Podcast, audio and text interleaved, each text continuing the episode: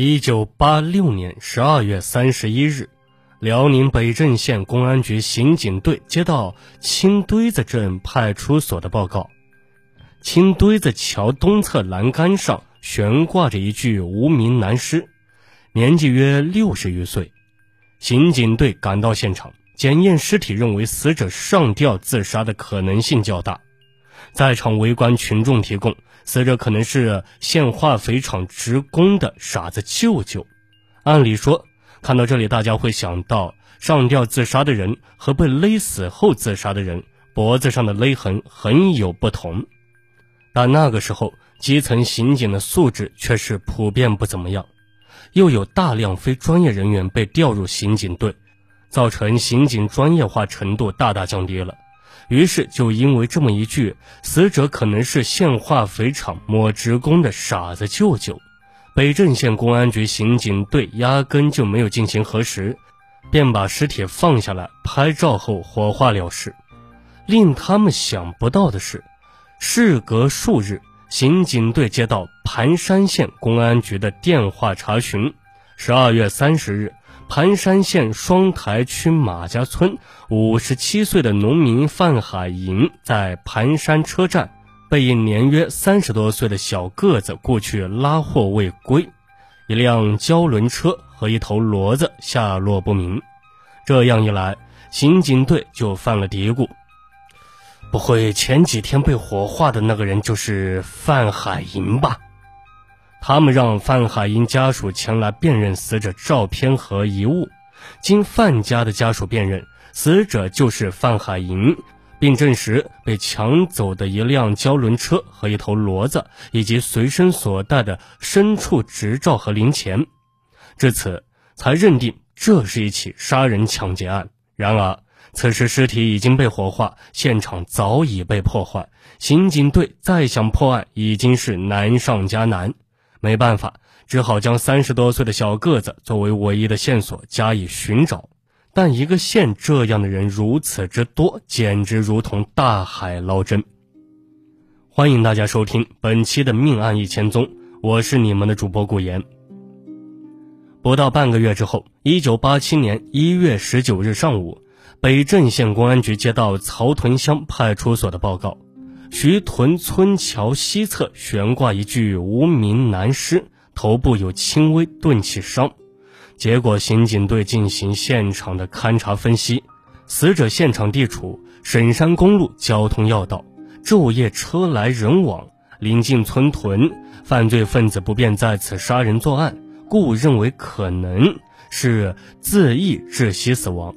这样一来就好处理了。刑警队将无名男尸拍照后火化，再向再向景县盘山县公安局发出协查通告后了事。令他们没想到的是，不久后他们便接到景县公安局的电话：景县新床子乡曹屯村车主王树林于一月十八日上午赶车去大凌河车站拉脚未归。经王树林家属前来辨认死者的遗留物，证实死者是王树林，系被害身亡，被抢去升力车一辆，车牌号零八幺零九，同时还有一匹深红色的马，一只东风牌手表和一份牲畜执照。这就尴尬了，连续两次刑警队都犯下了他们认定为自杀的低级错误，这下他们再不敢麻痹大意了。凶手并没有停止犯案。一月二十六日，北镇县公安局接到景县公安局的协查电话：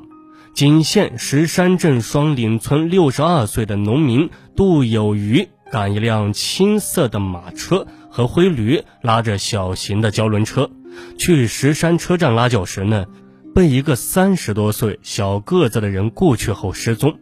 二月九日。北镇县公安局又接到赵屯派出所报告，吴家乡河新村排灌站涵洞内发现一具男尸，脖子上勒着一根绳子，现场还有一辆自行车。经查，死者是赵西村五十九岁的农民李宪言，此人于二月七日赶车去赵屯车站运输时被人雇走的，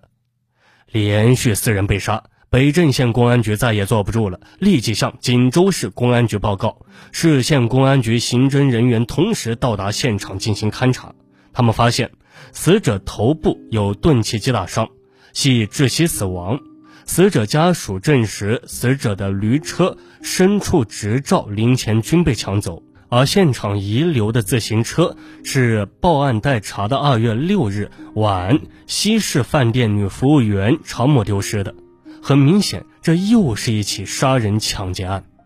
当侦查员刚从现场回到赵屯派出所分析案情时，就接到青堆子派出所报告：砖河村一位群众在拾柴时，发现鸡翻地土地坑内有一具无名男尸，脖子上勒着绳子。侦查员们又当即赶往现场。经尸检侦查，认定这是一起杀人案的遗失现场。